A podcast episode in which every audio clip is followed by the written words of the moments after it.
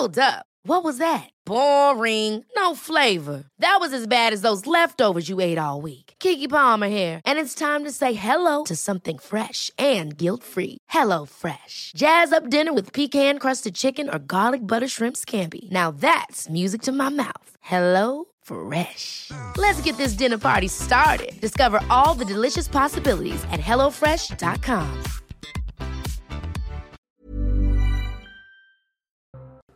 Bonsoir à tous et très heureux de vous retrouver pour votre rendez-vous du week-end 19h. Ça se dispute avec ce soir l'ancien député François Pupponi. Bonsoir François, merci de remplacer euh, Julien Drey. Il a un empêchement ce soir. On le salue d'ailleurs. En face de vous, comme tous les samedis soirs, Alexandre Devecchio, rédacteur en chef Le Bonsoir. Figaro. Bonsoir euh, Alexandre. Dans un instant, place au débat. On va revenir euh, notamment sur cette euh, une qui fait beaucoup parler d'elle ces derniers temps, celle de Marlène Schiappa en une de euh, Playboy. Ce sera à 19h30, mais avant on reviendra sur cette nouvelle mobilisation contre la réforme des retraites à Vire. En Normandie, le fief d'Elisabeth Borne. Mais tout de suite, le rappel des titres avec vous, Isabelle Piboulot. Les écologistes déclinent une proposition de rendez-vous avec Elisabeth Borne. La Première ministre souhaitait évoquer l'après-réforme des retraites, un exercice de communication selon les Verts qui n'en démordent pas. Ils réclament le retrait ou à minima la suspension du projet, rejoignant ainsi le boycott de LFI et du PCF. Aux États-Unis, les tempêtes meurtrières se poursuivent. Au moins 8 morts et plusieurs dizaines de blessés sont à déplorer après le passage de tornades dans l'Arkansas, l'Indiana et l'Illinois. Des vents violents et des orages se déplacent désormais vers le nord-est du pays et pourraient frapper l'État de l'Ohio. Au moins 154 000 foyers américains ont été privés d'électricité. Et puis cette image insolite à Paris, ce n'est pas un poisson d'avril. La Dame de Fer s'est trouvée une petite sœur. Une réplique de la Tour Eiffel est apparue au pied de l'emblématique monument à l'occasion de ses 134 ans. Baptisée Eiffela, mesurant 32 mètres de haut, elle a été installée la nuit dernière par Philippe Mindron, un performeur vendéen. Une œuvre à observer jusqu'au 10 avril. Merci beaucoup Isabelle. Prochain point sur l'actualité avec Isabelle Piboulot. Ce sera à 19h30. On va donc démarrer avec cette nouvelle mobilisation aujourd'hui contre la réforme des retraites. C'était à Vire en Normandie. C'est le fief de la Première ministre Elisabeth Borne. 3100 personnes ont bravé la pluie, un rassemblement pour cette commune sans précédent hein, depuis le début du mouvement d'opposition à la réforme des retraites. Euh, quelques légères tensions euh, en, en fin de rassemblement. Un important dispositif avait été mis en place. Le maire de Vire, Marc-Andreu Sabater, s'est exprimé sur notre antenne cet après-midi. Écoutez-le. On n'est pas habitué évidemment à ce type de mouvement dans une ville comme la nôtre. Et donc effectivement, on avait une certaine appréhension euh, par rapport au, à la fois au nombre de personnes euh, et aussi au, au, au risque que des personnes euh, mal intentionnées euh, accompagnent ce mouvement. Et la manifestation s'est déroulée dans le calme. Hein, et, je remercie les organisations syndicales euh, d'avoir permis euh, cela. C'est important. Voilà, on voit bien qu'il y a quelques individus qui, qui, sont là et qui ont d'autres intentions. forcément, ça crée, ça crée une tension dont on serait bien passé. Alors la commune de Vire, donc, est bien euh, capitale de la manifestation hein, euh, contre les, réformes des retraites cet après-midi. Aux dernières législatives, hein, pour information, Elisabeth Borne était arrivée en tête avec plus de 52% devant le candidat de la NUPES, 49% d'abstention aussi, on peut le noter.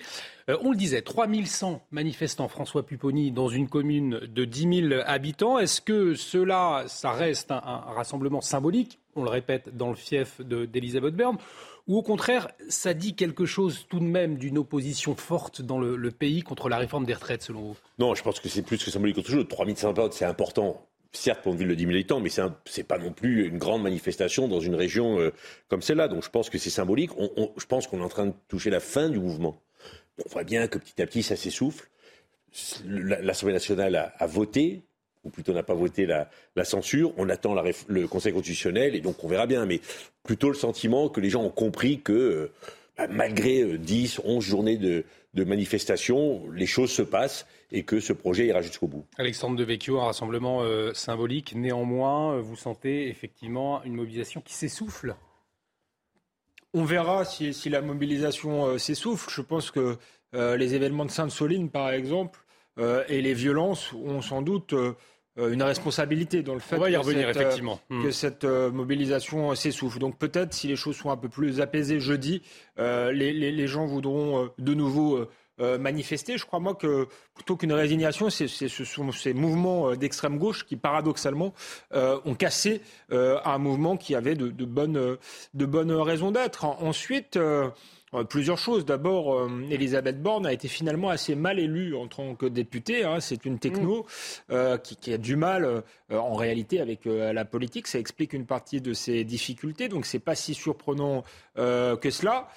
ça illustre, moi, je trouve, malgré tout, à quel point cette opposition, elle est profonde, y compris dans les fiefs où le gouvernement était majoritaire, et y compris dans une partie de la France qui manifestent peu. Enfin, des manifestations comme ça en Normandie, euh, on, en voit peu. Donc ça veut dire que, euh, et c'est ce qui est intéressant avec ce mouvement euh, social, c'est qu'il dépasse le public traditionnel euh, des syndicats, de la gauche, euh, de la fonction publique, que c'est vraiment la, France du travail qui ne comprend pas euh, cette décision. et c'est symbolique, je crois, d'une fracture profonde aussi entre les, dirigeants et une partie du, peuple français qui ne comprend plus sa classe dirigeante et ses élites. En tout cas, il y avait un dispositif des forces de l'ordre très important, une nouvelle fois aujourd'hui à Vire hein, pour prévenir les violences. Et selon un sondage publié par le Figaro, 59% des sondés pensent que le mouvement va perdurer en devenant de plus en plus violent. François Pupponi, est-ce qu'on tend effectivement vers des manifestations peut-être plus petites, néanmoins, qui resteront plus tendues? C'est le risque. Tout, le monde savait que dès lors que le processus parlementaire irait à son terme, que les syndicats allaient mobiliser, mais de moins en moins, parce que bah, effectivement les manifestations s'étirent un peu, les durs allaient basculer dans une espèce de radicalisation. C'est le risque, on le sait. Et quelque part, c'était un peu ce que, ce que, pensait le gouvernement aussi, en disant il y a un moment, ça va se radicaliser et ça deviendra moins populaire, donc ça essoufflera le, mouvement social. Malheureusement, c'est ce qu'on est en train de constater. On verra bien la manifestation de jeudi, mais on voit bien que maintenant, alors que les premières manifestations s'étaient passées dans d'excellentes conditions, que systématiquement les casseurs sont là et qu'on bascule dans autre chose. C'était le risque. Malheureusement, nous y sommes. On l'a vu encore le, le week-end dernier dans les Deux-Sèvres. Mais ça, les gens ne l'acceptent pas. Parce que autant ils disent on est contre cette réforme, oui, mais on sait qu'elle va aller jusqu'au bout parce que mmh. bah, quelque part, il y a une majorité. Mais on ne veut pas de violence. Et donc, euh, quelque part, effectivement, le mouvement social est en train d'être fracturé par le, le, rêve un peu fou de la NUPES, qui est de dire, je et des Black Blocs, avec une, une, convergence entre les deux en disant euh, allons-y, euh, prenons la rue et, et, on gagnera par la rue. Et justement, on va y revenir. Allez-y, Alexandre Devecchio. Non, non, mais vraiment, le, les Black Blocs, et effectivement, plus largement, euh, François Pupponi a raison d'élargir au moins une partie de la NUPES, ont été dans cette affaire vraiment les idiots utiles du gouvernement. Euh, Macron peut leur dire merci. Euh, et les travailleurs peuvent, le pari peuvent être fait, euh, très en colère, Mmh. je crois. Euh, la France qui travaille, après cette gauche qui n'a, je crois, pas défendu euh, les intérêts des retraités. On est sûr que les Black Blocs n'ont rien à faire de la réforme des retraites. Ils sont dans une euh, volonté de détruire l'État, d'imposer une espèce de, révolution anticapitaliste. Euh, mais l'erreur absolue, je crois, c'est Jean-Luc Mélenchon euh, et la NUPES de les avoir de les avoir suivis. Après avoir donné une mauvaise image d'eux-mêmes, la NUPES à l'Assemblée nationale, euh, on voit une forme de, porosité avec l'extrême gauche euh, dans la rue. Et encore une fois, non seulement euh, c'est condamnable sur le plan politique, mais sur le plan stratégique, si on est opposé à cette réforme, c'est faire le jeu du gouvernement. Justement, on va y revenir dans un instant. Peut-être une petite parenthèse sur ce qui va se passer. François Pupponi en début de semaine prochaine. Elisabeth Borne qui doit rencontrer les syndicats. Est-ce que Qu'est-ce que vous y attendez? Est-ce que c'est est une réunion pour rien finalement? Une stratégie du gouvernement qui peut-être voulait diviser l'intersyndical On voit que ça ne fonctionne pas aujourd'hui. Non, c'est pas une réunion pour rien. Mmh. Dans une démocratie comme la nôtre, il faut toujours avoir un dialogue, en particulier avec les organisations syndicales. Donc, ils vont pas tomber d'accord. Le risque, c'est qu'effectivement, il y aura un débat sur les retraites, mais il n'y aura pas un retrait du texte par la Première ministre. Mais il faut qu'on discute. Parce que de toute façon, cette réforme, si le Conseil constitutionnel la valide, elle sera mise en œuvre. Et je vois mal, dans un pays comme le nôtre, les mmh. syndicats dire à partir d'aujourd'hui, bah, on est vexé, on ne parle plus avec le gouvernement, avec celui-là ou, ou, le suivant et les suivants. Donc il faudra discuter, il faudra dialoguer. Et la Première ministre l'a bien compris, les syndicats l'ont bien compris, puisqu'ils vont tous venir à cette rencontre. Oui, le dialogue social est indispensable dans une démocratie comme la nôtre, et il reprendra malgré effectivement le, ce qui s'est passé pendant le conflit laissera des traces, mais on sait très bien que et syndicats et gouvernement sont appelés à discuter ensemble. Un retour au dialogue possible, alors Alexandre Devecchio, à partir de, du début de semaine prochaine?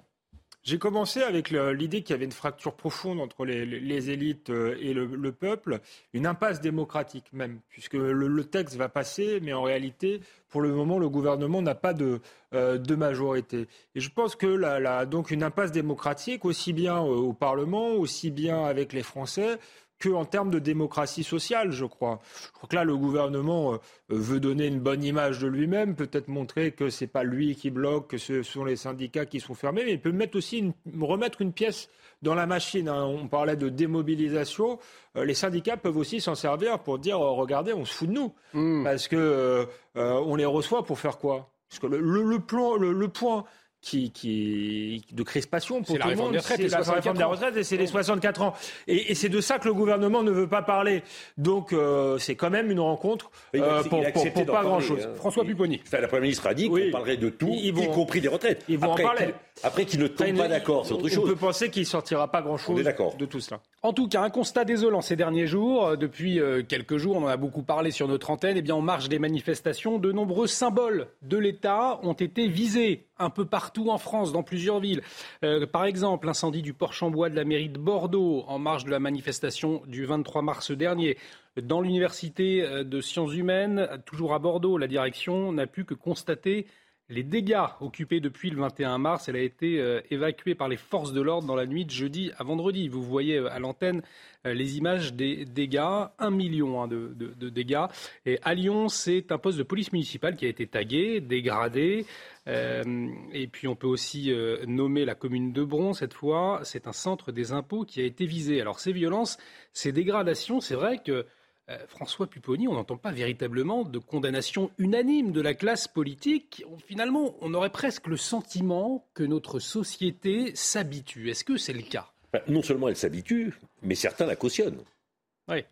Est-ce que qu'est-ce qui se passe? Quand Jean-Luc Mélenchon dit nous n'avons pas gagné dans l'hémicycle, il faut maintenant gagner dans la rue c'est dire aux gens allez-y, cassez, on peut le faire. On peut, enfin, quand on met en cause la police en disant que la police tue, etc., on, tend les choses dans notre pays entre une partie de gens qui sont dans le radicalisme, qui sont dans la lutte forte et, violente, et puis les institutions. C'est-à-dire quand, quand, un parti comme la NUPES veut mettre en cause les institutions, ben certains passent aux actes. Et effectivement, tous les symboles des institutions républicaines sont attaqués.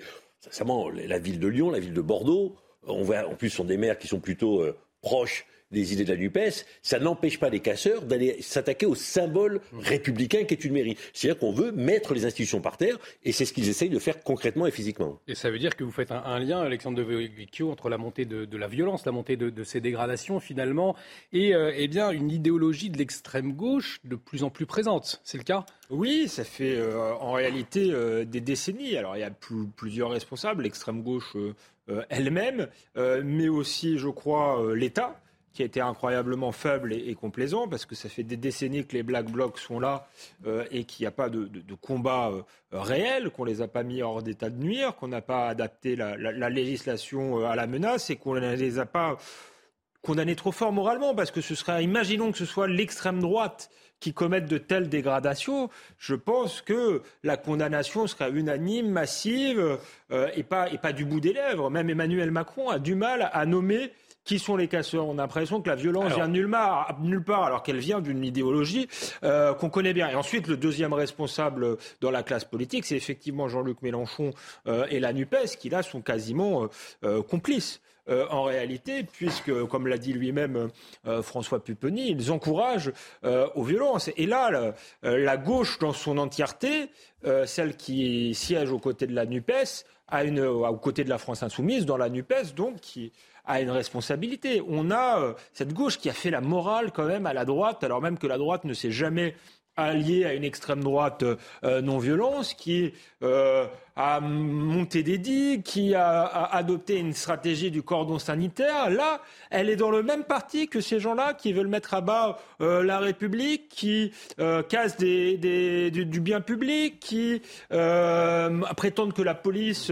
euh, est criminelle. Donc là, il va falloir s'interroger, mais surtout que ces gens-là ne viennent plus faire la, la morale, ils sont complètement disqualifiés. S'interroger sur le terrain politique, aussi sur le terrain de la justice, puisque depuis avril 2019, la loi visant à renforcer et garantir le maintien de l'ordre public lors des manifestations. Vous le voyez, Alantine, puni d'un an d'emprisonnement et de 15 000 euros d'amende le fait de dissimuler toute une ou une partie de son visage sans motif légitime. On les voit, ces black blocs, notamment euh, dans les manifestations.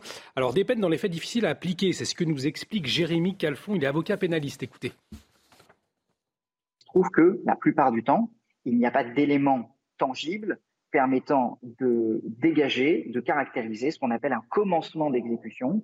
Donc, euh, il y a la plupart du temps un classement sans suite. Les lois concernant le maintien de l'ordre, qu'elles soient pour contrôler euh, les policiers ou pour euh, limiter un petit peu le champ d'action des manifestants, sont de toute façon des lois qui sont vouées à être peu efficaces parce qu'applicables seulement a posteriori. Alors on le disait François Pupponi, euh, des violences, des dégradations pas suffisamment condamnées par une certaine classe politique. Est-ce que la justice aussi finalement, elle n'est pas trop laxiste vis-à-vis de, ces casseurs? On a le sentiment qu'il n'y a pas réellement de punition, que ces 15 euh, 000 euros d'amende cette année de prison, finalement, elle n'est jamais appliquée. attention, la loi elle est relativement hmm. punitive, parce que 15 000 euros d'amende, en prison, même si effectivement pas de condamnation. Mais ce qui est compliqué, et les policiers le disent, c'est qu'ils interpellent ils remettent ça à un procureur, la procédure, et souvent c'est effectivement classé sans suite. Et quand on va jusqu'au tribunal, le tribunal dit non, non, il n'y a pas assez de preuves. Et c'est le vrai problème des policiers. Hmm. Et moi, c'est vrai, j'ai connu les émeutes de banlieue. Euh, les magistrats prenaient moins de gants avec les jeunes de banlieue, où il y avait des interpellations préventives. On était plus que borderline au niveau juridique. Mais là, on a le sentiment, qu'une partie de la justice, vis-à-vis de ces casseurs, il y a une certaine tolérance. Parce que la loi, elle est très claire. Vous venez cagouler, masquer dans une manifestation, c'est interdit. Et souvent, les policiers font leur travail, interpellent les individus, et ensuite, effectivement, c'est soit les procureurs, soit ensuite les juges qui disent non. Et il y a maintenant des avocats qui mettent en cause. Et ça permet même à la France insoumise de dire euh, la police fait n'importe quoi, etc. Et on met en cause. on envoie les policiers rétablir l'ordre dans des conditions qui sont extrêmement difficiles.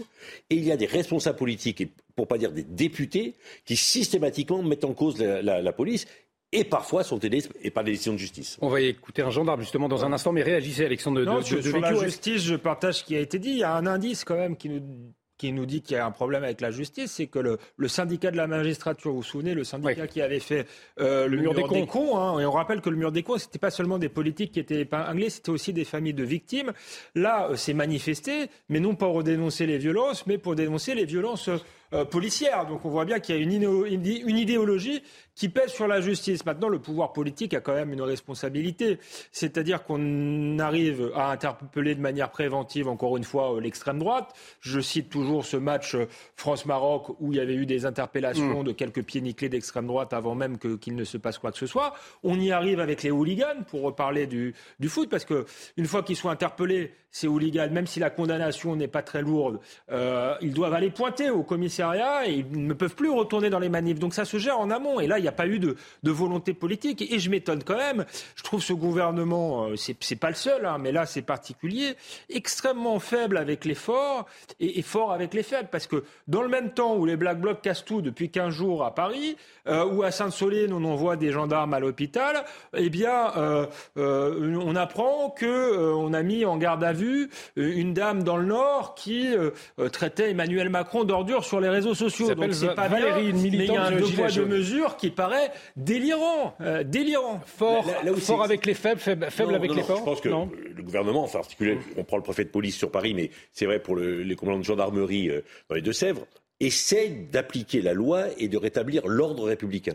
Mais aujourd'hui, ils ont une difficulté, c'est qu'ils ont à la fois en face des casseurs, des députés qui viennent avec leurs écharpes pour expliquer qu'effectivement la police est responsable, le lendemain des avocats, hmm. et donc il y a quand même une partie de la société qui n'accepte plus que la police essaie de rétablir l'ordre républicain. On, va en parler tout de suite. non, regardez les sondages, François Pupponi, c'est 80% des Français qui soutiennent les... les, les, Donc en fait, c'est pas une partie de la société, ce sont des minorités actives, toujours les mêmes, et le gouvernement a décidé de se soumettre à ces minorités-là. Personne ne les oblige à faire ça. Hein. Je pense Ce serait l'extrême droite, encore une fois, ou juste la droite, euh, il n'y aurait pas ces scrupules-là. Enfin, Laurent Nunez, qui est, je pense, un excellent préfet de, police, systématiquement porte plainte maintenant à chaque fois qu'on met en cause des euh, policiers. Je ne disais pas les, les, policiers les préfets. Hein. mais on sent bien que pour eux, il y a la difficulté d'être sur le terrain, parce qu'ils font caillasser, donc il faut qu'ils interviennent dans des conditions extrêmement difficiles. Mais dès le, jour de la manifestation, ils sont mis en cause par effectivement une minorité de personnes, mais qu'ils soient des, des, des, des journalistes, qu'ils soient des juges, puisque effectivement les juges les ont mis en cause. Et donc ça complexifie encore plus. Alors justement, on va en parler. On va écouter le témoignage d'un lieutenant de gendarmerie mobile. Il nous a accordé son interview euh, hier sur ce euh, plateau. Il était à la tête d'un peloton lors des événements de Sainte-Soline. C'était il y a une semaine. On a vu les images des affrontements très violents et il se souvient justement d'un maintien de l'ordre, d'une rare violence. Écoutez-le. On était vraiment yeux dans les yeux et en fait on, a vu à quel point ils étaient équipés. Euh, ils avaient tout, du matériel défensif, des boucliers, des bâches, des casques, des masques à gaz et du matériel offensif avec euh, des clous dans les boucliers, des barres de métal, des frondes, des cocktails Molotov euh, en quantité phénoménale, des, des chandelles romaines, des artifices, des mortiers. Ils étaient venus très très préparés. Voilà la réalité de ce lieutenant de gendarmerie toute la semaine. Alors plusieurs médias, des politiques, euh, on l'a entendu, euh, il y a Le Monde, Libération, il y a Mediapart notamment, qui ont remis en cause les méthodes des forces de l'ordre, notamment en disant ils ont empêché le secours d'arriver euh, sur place. Rien finalement ne permet de l'attester aujourd'hui. Hein. Il n'y a pas eu d'enquête ni d'enquête parlementaire encore ouverte. Est-ce que justement vous notez depuis une semaine, François Pupponi, une certaine manipulation, comme si on, on transformait une manifestation interdite en manifestation euh, légitime, comme si on, saluait une belle conscience chez les écologistes euh, en, faisant passer au fond les violences en, second plan. Est-ce qu'il y a une, manifestation, une volonté en tout cas de, manipuler les, événements ces moi, moi, je pense qu'il y a une stratégie de la, gauche radicale qui est de mettre en cause nos institutions. Hmm. Si on reprend ce qui s'est passé euh, effectivement pour les superbassines, il y a des gens des droits de l'homme, de la Ligue des droits de l'homme qui sont là, qui appellent le SAMU qui font parler le du SAMU alors qu'il est en pleine euh, période de crise puisqu'ils doivent gérer les blessés, ils enregistrent, et ils ne sortent qu'une partie de l'enregistrement pour dire, vous voyez, c'est les gendarmes qui ont empêché les secours. Donc tout ça est organisé, c'est-à-dire qu'il y a des avocats, il y a des gens qui sont là, ils enregistrent, ils communiquent, ils diffusent. Donc il y a toute une stratégie, c'est on va au combat, et on organise en même temps la mise en cause des institutions. Donc c'est une stratégie qui est assumée par la gauche radicale, qui est de dire on, veut mettre en cause des institutions et on le fait systématiquement. Ce que vous expliquez très bien d'ailleurs, euh, Alexandre de Vecchio, dans le, Figaro ce week-end, cette tentative de manipulation de, de, de, certains justement après les événements de Sainte-Soline. On peut euh, effectivement... Euh, employer le mot euh, avec l'affaire du, SAMU.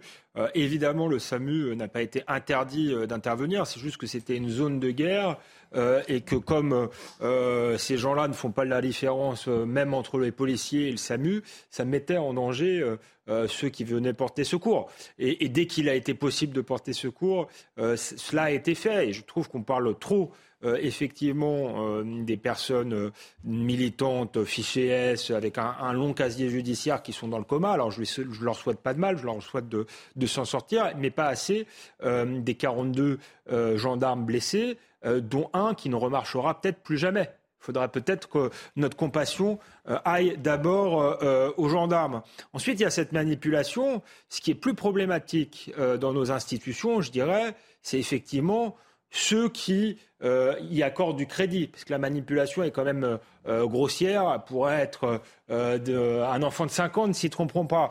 Donc ce qui est inquiétant, c'est quand même que, effectivement, encore une fois, la NUPES a fait comme si c'était la réalité, a accrédité une fake news, et qu'une partie de la presse c'est même venu d'une partie de la presse euh, soi-disant de référence. Le Monde euh, et Libération euh, ont adopté ce discours-là. Donc ça, ça veut dire qu'aujourd'hui, on a des journalistes complètement militants, mais qui ont même perdu leur, honnêteté. Parce que moi, je suis un journaliste qui a une subjectivité, une sensibilité, je m'en cache pas, mais, je ne transforme pas les faits. Eux, ils ont transformé les faits, et encore une fois, ce sont des donneurs de leçons. Donc c'est extrêmement problématique, et je crois qu'il va pas falloir s'y laisser prendre, parce que ces gens-là qui défendent des, fake news à tout bout de champ, qui font des, euh, une rubrique pour vérifier les faits, ne euh, sont, pas très crédibles François Pupponi, pourquoi le Parti socialiste, par exemple, auquel vous, vous appartenez, J'appartenais. apparteniez, pardonnez-moi, euh, pourquoi on ne l'entend pas aujourd'hui Par exemple, quelle, évolution vous avez constatée justement pour que y ait cette absence de, réaction lorsque des gendarmes mobiles se font taper un, un parti qui fait 1,5% au présidentiel, qui s'allie avec la NUPES, euh, avec la gauche radicale pour garder ses postes. C'est ça le Parti socialiste sur lui. Ils n'ont plus d'idées. Ils ne sont même plus capables de défendre les forces de l'ordre, qui enfin, étaient encore au pouvoir il y, a, il, y a, six ans, même plus capables de défendre les forces de l'ordre lorsqu'elles sont attaquées, même plus capables d'avoir un mot. Ils sont à la traîne de la NUPES pour une seule raison, garder leur poste. Donc les idées ne les intéressent plus, le combat idéologique ne les intéresse plus, c'est garder mon poste. Et pour ça, s'il faut crier avec la rue pour que mes électeurs me, me, me, eh ben je vais le faire. C'est honteux, c'est scandaleux, mais c'est ça aujourd'hui. Et c'est pour ça que la gauche est devenue une gauche radicale, parce que la, social-démocratie n'existe plus en tant que telle au Parti socialiste. Allez, on va marquer une très courte pause. Gérald Darmanin euh, sera l'invité demain matin à 10h de Sonia Macbrook dans le grand rendez-vous, euh, grand rendez-vous euh, CNews, Europe 1, Les Échos demain à 10h. Il sera bien évidemment question de, ces dégradations euh, de, lors de l'opposition contre la réforme des retraites, mais également euh, de Sainte-Soline. À noter donc Gérald Darmanin, euh, l'invité du grand rendez-vous demain à 10h. On marque une très courte pause. Dans un instant, on va s'interroger. Marlène Schiappa en une du magazine de charme Playboy. Est-ce que c'est une erreur de com? Votre avis dans un instant. De retour sur le plateau de Ça dispute, bienvenue si vous nous rejoignez, toujours avec François Pupponi et Alexandre Devecchio. Dans un instant, on va s'interroger Marlène Schiappa en une du magazine Playboy. Est-ce que c'est une erreur de com? Votre avis dans un instant, mais tout de suite, le rappel des titres, c'est avec vous Isabelle Piboulot. Dans le Calvados, plusieurs milliers de manifestants ont défilé à Vire, fief électoral d'Elisabeth Borne lors des dernières législatives. Au moins 6000 personnes selon les syndicats, 3100 d'après la préfecture, tous venus exprimer leur colère contre la réforme des retraites alors que la Première ministre recevra l'intersyndicale mercredi à Matignon. L'Ordre des médecins s'exprime sur l'euthanasie et se dit défavorable à ce que des médecins puissent participer à un tel processus. Après trois mois de réflexion, la Convention citoyenne sur la fin de vie achève ses travaux et devrait recommander la légalisation d'une aide active à mourir. Les membres de la Convention seront reçus lundi par Emmanuel Macron. Et puis consécration pour Tony Parker, le basketteur de 40 ans va faire son entrée au prestigieux Hall of Fame, le panthéon du basketball. Une première pour un Français. La cérémonie se tiendra le 12 août à Springfield dans le Massachusetts. Entre autres quadruple champion de la NBA avec San Antonio, Tony Parker a mis fin à sa carrière professionnelle en 2019. Merci beaucoup Isabelle. Prochain point sur l'actualité avec Isabelle Piboulot, ce sera à 20h. Et l'actualité, c'est aussi sur euh, CNews. Demain, 10h, Gérald Darmanin, ministre de l'Intérieur et des Outre-mer, est l'invité du grand rendez-vous de Sonia Mabrouk. Grand rendez-vous CNews Europe 1, Les Échos. Ce sera donc demain à 10h. Le ministre de l'Intérieur qui reviendra sur les violences et les dégradations en, et les dégradations en marge des manifestations contre la réforme des retraites, mais également euh, à Sainte-Soline. On en parlait en première partie. Euh, mais tout de suite, l'actualité ces dernières heures, c'est aussi cette une qui fait parler. Marlène Schiappa a accepté de poser pour Playboy. Je vous le rappelle, Playboy, un magazine de charme. Une communication, alors c'est vrai, étonnante, hein, après celle d'Emmanuel Macron dans Pif Gadget ou encore d'Olivier Dussopt dans Tétu. Euh, Playboy avec Marlène Schiappa qui doit paraître le 6 avril avec une longue interview sur la liberté des femmes, mais aussi le féminisme, la politique, la littérature. On y verra la secrétaire d'État à l'économie sociale et solidaire eh bien, messieurs, de, manière sexy, dans une robe blanche. On parle même de la voir enroulée dans un drapeau français. Alors, Marlène Schiappa euh, a réagi hein, sur Twitter il, y a quelques heures, en début d'après-midi. Défendre le droit des femmes à disposer de leur corps, c'est partout et tout le temps. En France, les femmes sont libres n'en déplaise aux rétrogrades et aux hypocrites. On verra si vous êtes des rétrogrades et des hypocrites dans un instant. Mais on, va, on a demandé avant euh, qu'en pensaient les Français. Écoutez. Je pense que c'est de la com. Après, je ne sais pas si ça sert la cause des femmes et si ça sert vraiment euh, à mettre en avant les femmes. Un peu, un peu euh, les juger, oui. Mais bon, bon, pourquoi pas Si ça lui fait du bien, si ça lui fait plaisir, c'est le principal. Du buzz, j'en sais rien. je sais pas. Si elle est sur Playboy, euh, à mon avis, c'est pas c'est pas une bonne publicité, hein voilà, des avis partagés. Alexandre de Vecchio, euh, défendre le droit des femmes à disposer de leur corps, c'est partout et tout le temps. En France, les femmes sont libres. C'est ce que dit Marlène Schiappa, n'en déplaise aux rétrogrades et aux hypocrites. Elle a raison. D'abord, on peine parfois à distinguer ce qui relève du poisson d'avril et ce qui relève de, la réalité, si je peux me permettre. Il a fallu qu'on vérifie. Il a fallu qu'on vérifie hier, qu'on envoie des textos, qu'on recoupe. Mais c'est vrai. Euh, première chose. Deuxième, je pense que euh, ce que fait Marlène Schiappa, ne sert pas du tout la cause des femmes, mais simplement son propre narcissisme. Donc elle ne mêle pas la cause des femmes à tout cela. Euh, je fais partie des, des, rétrogrades qui sont choqués euh, par Playboy, mais il y a quand même un mélange des genres qui est plutôt euh, surprenant. Je ne pense pas qu'elle va aider qui que ce soit euh, comme ça. Et puis en plus, il faudrait savoir, parce qu'aujourd'hui, les féministes sont totalement puritaines, expliquent que tous les hommes sont, sont des prédateurs, qu'il ne faut pas de mauvais regards et qu'une femme n'est pas une femme. Enfin, je suis plus très bien, mais si on, on écoute les néo-féministes, alors c'est vrai que Marlène Schiappa n'est pas tout à fait de, de ce féminisme-là, euh, mais je pense que certaines d'entre elles vont être choquées et que sur le fond idéologique des choses, elle va avoir plus de critiques des féministes que des soi-disant euh, rétrogrades. Moi, c'est pas c'est pas un problème de, de rétrograde, c'est que effectivement Tétu, Pif Gadget euh, et maintenant Playboy, j'ai l'impression que le gouvernement se fout de notre, euh, pardon d'être mal poli, mais se fout de nous. Euh, en réalité, il y a le contexte en plus de, de, la réforme des retraites où une partie des Français euh, sont à cran. Et donc là, il y a un gouvernement qui semble euh, bien s'amuser euh, de, dans son coin sans euh, être du tout en empathie avec, avec les Français. Je crois que c'est le, le, problème. Donc il faut se méfier des symboles parce qu'ils nous reviennent parfois en, en, boomerang à la tête. Et moi, je pense que cette légèreté, comme l'a dit, voilà, n'est pas de saison par rapport à la situation dramatique du pays. François Pupponier, elle vous choque cette une de Marlène Schiappa dans Playboy? Non, c'est Marlène Schiappa, on la connaît. Elle a l'habitude d'avoir des discours parfois qui, qui décoiffent, de prendre des positions et, et, des actions qui décoiffent un peu. Donc elle le fait. Après, effectivement, il y a un plan de communication. Le président l'a dit, il faut parler d'autre chose. Et ça marche. Effectivement, on en, on, on en parle depuis, ce soir, mais... Depuis, il y a eu l'article d'Olivier Dussopt dans Tétu, qui a mmh. fait un peu aussi couler d'encre. Là, il y a Marlène Schiappa. On, on, voit bien, effectivement, que Pif Gadget. Mmh. Oui, ben voilà, bon, on en parle et on parle d'autres choses. Et on, a, on aborde d'autres sujets. C'est bien, c'est pas bien, il y en a qui sont pour, il y en a qui sont contre, mais au moins c'est Après, sur le fond, moi j'attends de lire l'article. C'est ça aussi qui m'intéresse, c'est de voir qu'est-ce qu'elle pense. Et on sait à peu près ce qu'elle peut dire. Et ça va animer le débat sur euh, la place des femmes dans notre société. Alors effectivement, c'est aussi fait pour que on parle d'autre chose et ça fonctionne pas trop mal. Mais est-ce que Pif, Pif, Pif ouais. Gadget, Marlène, euh, Pif Gadget, Tétu, euh, Playboy, est-ce qu'il n'y a pas un, un, côté désacralisation tout de même de la, de la fonction? Oui, de la fonction, euh, effectivement. Puis vous avez remarqué que Emmanuel Macron, en pleine réforme des retraites, parle à 13 heures aux retraités à, à, Pif Gadget à des enfants qui ne votent pas, quand est-ce qu'ils parlent réellement aux Français? Donc effectivement, il y a, il désacralisation euh, de, la fonction, il y a, stratégie euh, de diversion. Moi, je pense que ça ne peut que renforcer la colère. Maintenant, François Pupponi dit j'attends de voir ce qu'il y aura, ce qu'elle pourra dire sur les femmes.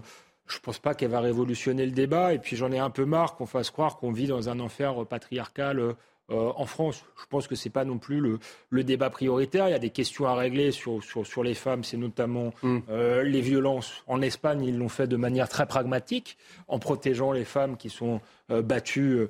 On n'arrive pas à le faire en France. C'est ça qu'on aimerait avoir du concret. Euh, il y a aussi des questions dans certains quartiers. Généralement, les politiques sont très gênés pour en parler. Euh, mais on ne peut pas dire que la France est un enfer patriarcal. Donc n'en faisons pas, faisons pas trop non plus avec la cause des femmes.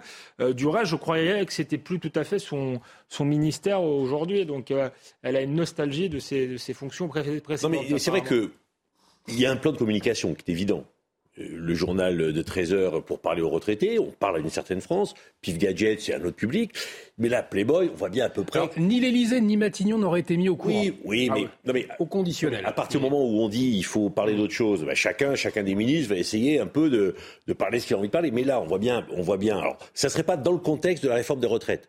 On voit bien à peu près quel est le public et le lecteur de Playboy on voit bien pourquoi Marlène Schiappa va s'adresser à ces lecteurs-là. Je, je suis pas sûr que les, enfin que ceux, les lecteurs de Playboy ou ceux qui, qui aiment les photos de charme euh, avaient très envie d'avoir Marlène Schiappa. Pardon pour un peu inélégant. C'était elle aussi. Je vois pas très bien quel électorat, enfin, quel lectorat ou électorat elle va venir chercher. Mais quelque part, elle va chercher cet électorat pour leur passer un message, parce qu'effectivement, ça peut être un peu contradictoire. Mais elle le fait.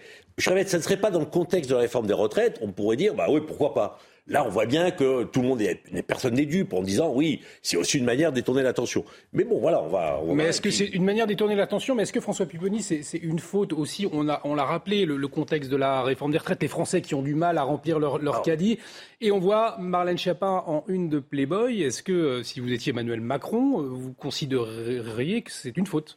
On verra à la fin. Hmm. Si effectivement la stratégie de communication, parce que c'est une stratégie de communication, hein, les, on, on prenne têtu. Euh, Pif Gadget, où ça c'est une stratégie de communication du président République et du gouvernement. Si à la fin, effectivement, ben, on commence à parler d'autre chose, que la réforme de retraite est derrière nous et que les gens en parlent moins, ça serait une stratégie gagnante. Si effectivement ça crispe encore plus les gens, c'est un pari que fait le gouvernement. Si ça crispe encore plus les gens, ben, on dirait qu'ils se sont trompés. Ça fait penser quand même à, Marie-Antoinette. Euh, euh, ils n'ont pas de pain, qu'ils mangent de la brioche. En réalité, elle a jamais dit ça, mais c'était un élément, on a cru qu'elle l'avait dit, c'était un élément déclencheur de la révolution. Donc, euh, encore une fois, on verra, le, on verra le résultat à la fin. Et on verra ce qu'il y a donc dans Playboy Magazine qui sort le, le 6 avril, c'est une bonne publicité aussi pour euh, ce magazine-là qu'on avait pour la un peu oublié, un, peu oublié, c'est vrai. Euh, autre euh, actualité qui, provoque des, réactions, c'est Valérie Pécresse, la présidente Les Républicains de la région Île-de-France, qui veut débaptiser un lycée, le lycée Angela Davis. Il se trouve en, Seine-Saint-Denis et elle en appelle à l'État, Valérie Pécresse. Angela Davis, je vous le rappelle, c'est une, une militante féministe antiraciste emblématique hein, euh, aux États-Unis. Euh, et cette dernière a fait des déclarations sur le racisme en France dans une tribune qui a été euh, publiée avec de nombreux intellectuels et des propos tenus inadmissibles pour Valérie Pécresse. Écoutez. Penser que la loi de notre pays sur l'interdiction des signes religieux relève d'une loi raciste et non de la laïcité, un, c'est faux, et deux, c'est dangereux. Angela Davis a dénoncé dans cette tribune je cite, cette mentalité coloniale qui se manifeste dans les structures de gouvernance de la France. Angela Davis, donc, qui critique la France dans cette tribune, Alexandre de Vecchio. Euh, est-ce qu'elle a raison, euh, Valérie Pécresse, finalement, au nom des valeurs républicaines, il faut débaptiser ce lycée euh, Angela Davis? Ou alors la polémique, au fond, n'est pas nécessaire ah, Sans vouloir être désagréable, je pense qu'on avait aussi un peu oublié Valérie Pécresse et qu'elle a trouvé un moyen de, faire parler d'elle. Ceci étant dit, euh, le sujet euh, n'est pas inintéressant. Euh, parce qu'en réalité, ça met l'accent sur le fait qu'un certain nombre d'établissements scolaires sont baptisés. ça peut être Angela Davis, il y a, sans doute d'autres exemples parle des noms de militants qui n'ont pas grand-chose à, à, voir avec la France, avec son combat euh, euh, universaliste. C'est souvent en plus dans des zones euh, où il y a beaucoup d'immigration, donc ça, ça participe d'un discours victimaire, parce qu'effectivement, Angela Davis est une militante américaine, proche des Black Panthers, donc qui, qui prenait l'action violente, proche en France des indigènes de la République, qui sont dans une forme de racisme anti-blanc, qui prétendent qu'il y a des violences policières, un racisme systémique en France. Donc moi, ça me, ça me choque qu'un établissement scolaire choisisse ce type d'individu euh, comme, comme représentant. Euh, d'autant plus dans ces quartiers-là qui sont difficiles, c'est mettre dans la tête euh, de, jeunes enfants qui peuvent par ailleurs avoir, ou, d'adolescents, des difficultés scolaires, des difficultés d'intégration, leur mettre dans la tête que la France est raciste et les déteste. Donc ça, ça participe, je crois, de, des fractures françaises et ça fait le contraire de ce que ça prétend faire. Puisque sans doute on l'a baptisé par antiracisme, mais je crois que ça ne fait que, euh, que nourrir le communautarisme et la haine de la France. Et d'ailleurs, il y a l'idée de renommer ce lycée Rosa Parks, elle aussi. Euh, euh, Alors c'est un personnage plus consensuel, déjà parce qu'elle avait refusé de, de s'asseoir aux États-Unis à l'époque. Euh, dans les bus, il y avait des, places réservées aux blancs et des places réservées aux noirs. Elle avait euh, refusé cette, euh, cet apartheid. Donc c'est quelqu'un de beaucoup plus courageux. Mais je rappelle qu'en France, il n'y a jamais eu ce type de, politique. Ce serait quand même bien de le rappeler que la France n'est pas les États-Unis, euh, que c'est pas un pays qui n'est pas parfait, mais qui, euh, dès la Révolution euh, française, a donné une forme d'égalité aux minorités, qui a été dans un discours universaliste et qui n'a jamais pratiqué ce type de discrimination-là. Donc ça, on devrait le, le rappeler, battre notre coulpe, mais rappeler aussi les choses qu'on a fait de, de positif. Alors du coup, François Pupponi, c'est quoi le, le nœud du problème selon vous? C'est la figure d'Angela euh, Davis, ou alors au contraire c'est le fait d'appeler un, lycée français euh, par le nom d'une figure américaine? Non, ça je pense que c'est déjà arrivé et que ça peut arriver. Non, le, vrai sujet, mais euh, ça va être dit, de plus en plus, dans un certain nombre de quartiers, là on est en Seine-Saint-Denis, on est à Saint-Denis, de plus en plus dans un certain nombre de quartiers, des professeurs sollicitent et incitent les élèves, parce que c'est la grande mode, c'est à dire on va demander aux élèves de voter Hmm. pour euh, choisir le nom de leur collège ou de leur lycée. Bon, ok, on les fait participer, très bien. Et systématiquement, on sort avec des noms qui sont proches de ça, qui luttent contre l'antiracisme, qui luttent contre euh, le colonialisme, qui luttent, euh, qui ont des hmm. gens qui ont lutté contre la traite négrière, donc, enfin, qui ont dénoncé la traite négrière. Donc, on, voit bien comment, dans ces quartiers-là, maire de Sarcelles pendant 20 ans, il y a ce prisme-là, c'est-à-dire d'essayer de, de, donner des noms à des gens qui ont mené des combats, qui sont tout à fait louables. Bon. Et là, la présidente de région dit, eh ben, on va peut-être un peu réfléchir, parce que qui nomme C'est l'État et la région, puisque la région finance le bâtiment. Hmm. Donc il y a tout un débat juridique. Est-ce qu'on laisse les élèves et les professeurs seuls ou est-ce que c'est l'institution qui, qui, nomme? Et on voit bien qu'il y a une espèce de bras de fer maintenant où certains disent bah non, on va essayer de renommer nos établissements scolaires pour passer les messages. Que le nom d'un établissement scolaire n'est pas neutre. Hein. C'est aussi passer un message, euh, avoir un symbole, euh, essayer de véhiculer des, une idéologie. Et là, on voit bien que certains disent stop parce que ça va un peu trop loin. Parce que dans ces établissements aussi, il y a des gens qui sont proches des régions indigénistes, qui sont proches de l'islam radical, et qui incitent les jeunes à dire bah, ne vous laissez pas faire, c'est votre institution, et il faut qu'on se défende contre la République, pour pas dire contre la France. Valérie Pécresse qui en appelle au, ministre de l'Éducation nationale, Papendia, ça va être intéressant, Alexandre Devecchio, euh, d'avoir son avis hein, sur ce Alors oui, hein. ça c'est assez malin politiquement parce qu'on sait que Papendia est fasciné par les États-Unis, il a été étudié là-bas, c'est un amateur du, modèle anglo-saxon, sans doute un, admirateur d'Angela Davis, et donc je pense qu'il va être pris dans ses propres euh, contradictions. Euh, et je pense que c'était euh, une erreur d'Emmanuel Macron, je le dis, d'avoir d'avoir choisi Papendia comme, comme ministre, parce qu'il a envoyé justement lui aussi un message de complaisance face à tous les réseaux que décrivait François Pupponi, euh, face à ceux qui font du militantisme euh, sur le terrain, je dirais même de la propagande pour laver le cerveau euh, d'élèves qui n'ont pas besoin de, ça, et la nomination de, de Papendiaï a envoyé un message finalement de, voilà d'approbation pour ces militants-là. Et pas du tout de fermeté en termes de, laïcité, de principe républicain. C'est vrai ça, François Pipponi Il y a eu des, des messages dans l'éducation nationale, notamment dans les quartiers réputés un peu plus difficiles, justement ce type de message comme le, le c'est évident, c'est évident qu'on essaye dans ces quartiers-là de passer et, et alors moi, j'y ai participé aussi quelque part parce que euh, moi, j'ai beaucoup travaillé sur euh, les, les, les, descendants des victimes de l'esclavage, sur euh, se réapproprier leur mémoire, leur histoire, pour justement essayer de d'éviter les fractures. Et quand on fait ça, on se demande mais jusqu'à où on va? Donc bien sûr que le débat doit avoir lieu et le débat lieu. Et effectivement, les professeurs jouent aussi là-dessus parce que quand on visite ces écoles ou ces collèges ou ces lycées, on s'aperçoit que la mixité, il n'y en a plus. Bon. Donc, bien entendu, c'est un sujet.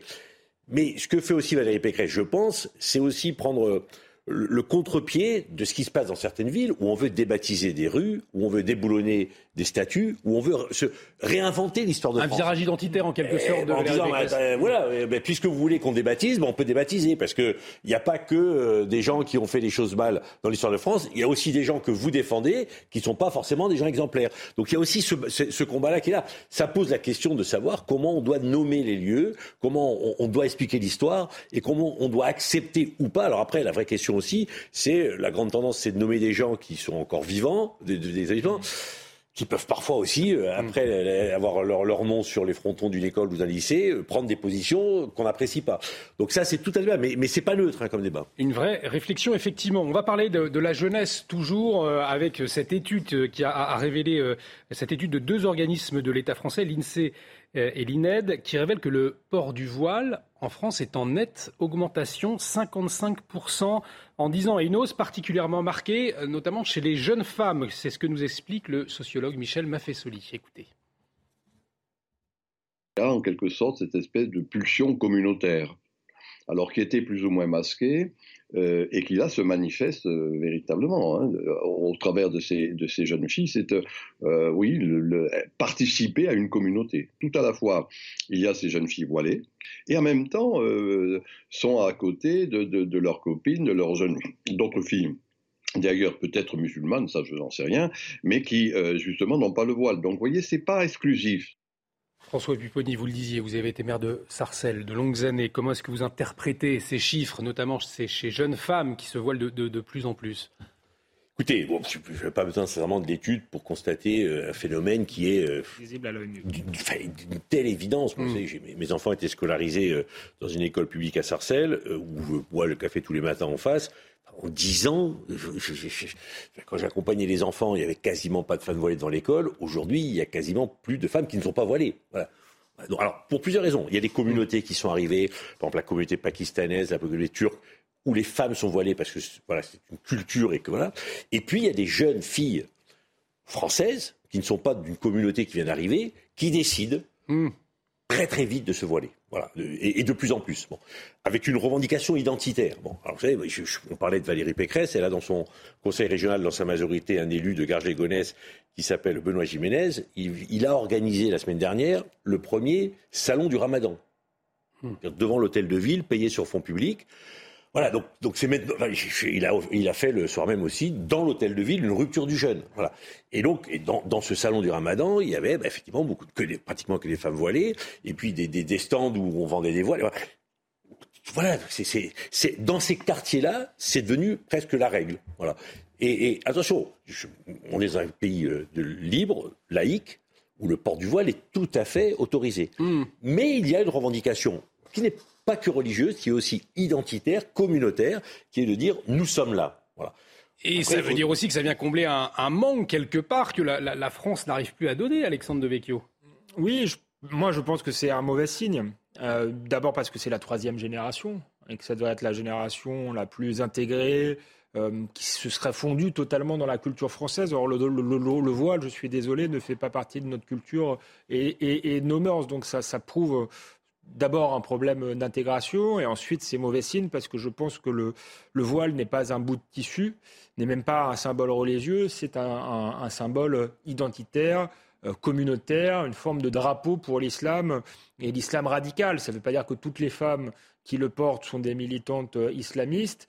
Euh, mais euh, malgré tout, euh, ce sont les islamistes qui ont voilé les femmes et c'est un moyen d'être plus présent dans, dans l'espace public. Donc ça veut dire que cette idéologie-là travaille en profondeur une partie de la France. Donc il y a de quoi s'en inquiéter. Et ça me permet de faire aussi le lien avec Marlène Schiappa. Elle voulait parler des femmes dans Playboy. On verra si elle a le courage d'évoquer cette question-là. Et si elle l'évoque, est-ce que c'est vraiment le bon endroit pour l'évoquer?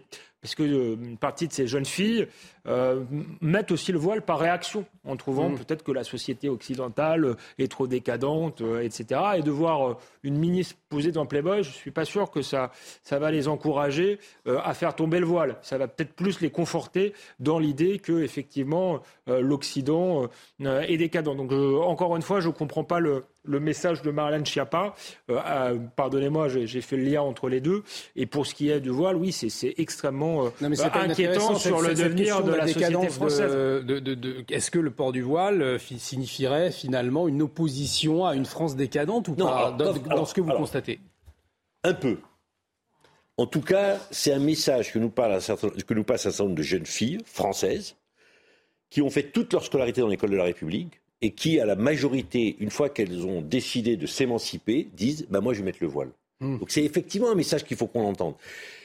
Tout le concept de l'école républicaine, c'était de dire on va élever euh, les citoyens, et les femmes en particulier, pour les émanciper, pour qu'elles ne soient pas sous le joug des régions, qu'elles décident de réfléchir par elles-mêmes. Ben oui, ben, certaines, après toute leur scolarité, disent ben, je réfléchis par moi-même et moi je veux mettre le, le voile. Donc ça envoie un message à la République, bien entendu. Et or, moi je suis sidéré depuis des années que la République n'entend pas le message, ne le comprend pas et n'essaye pas d'y répondre. Oui, effectivement, certains réseaux sont plus efficaces que nous par rapport à la place de la femme. Et, et- et qu'est-ce qu'on fait? Ben, Pas grand-chose. Voilà. Mais bien entendu que ça nous interpelle. Bien entendu que. Alors, je répète, on est dans une république laïque où le port du voile est tout à fait autorisé. Le, le port d'un signe religieux ostentatoire sur l'espace public, c'est tout à fait autorisé.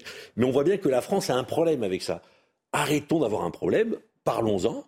Certains peuvent condamner cela et, combattre idéologiquement, mais aujourd'hui c'est toléré et c'est tout à fait normal que ça soit toléré. Dans, dans le cadre de la loi sur le séparatisme, on en avait beaucoup parlé. Certains avaient déposé des amendements pour interdire le port de voile et on a tous été contre ces amendements en disant non, dans une république laïque tolérante, le port du voile est autorisé. Mais interrogeons-nous pourquoi ces jeunes filles ressentent le besoin à un moment de dire ben, moi je considère qu'en étant voilée, je serais mieux respectée, mieux protégée.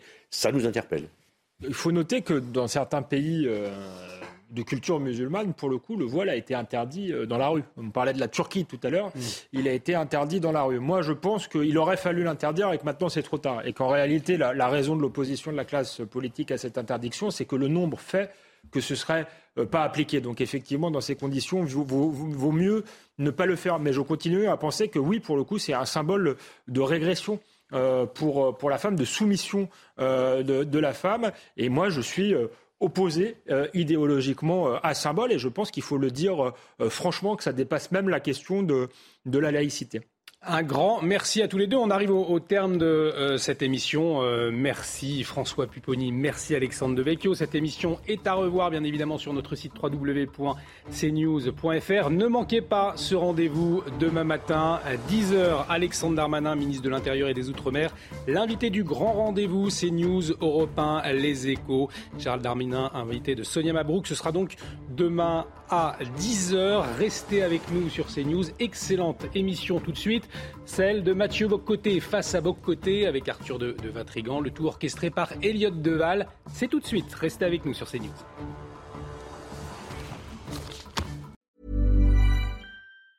Ever catch yourself eating the same flavorless dinner three days in a row? Dreaming of something better? Well, HelloFresh is your guilt-free dream come true, baby. It's me, Kiki Palmer. Let's wake up those taste buds with hot, juicy pecan crusted chicken or garlic butter shrimp scampi. Mm. Hello Fresh.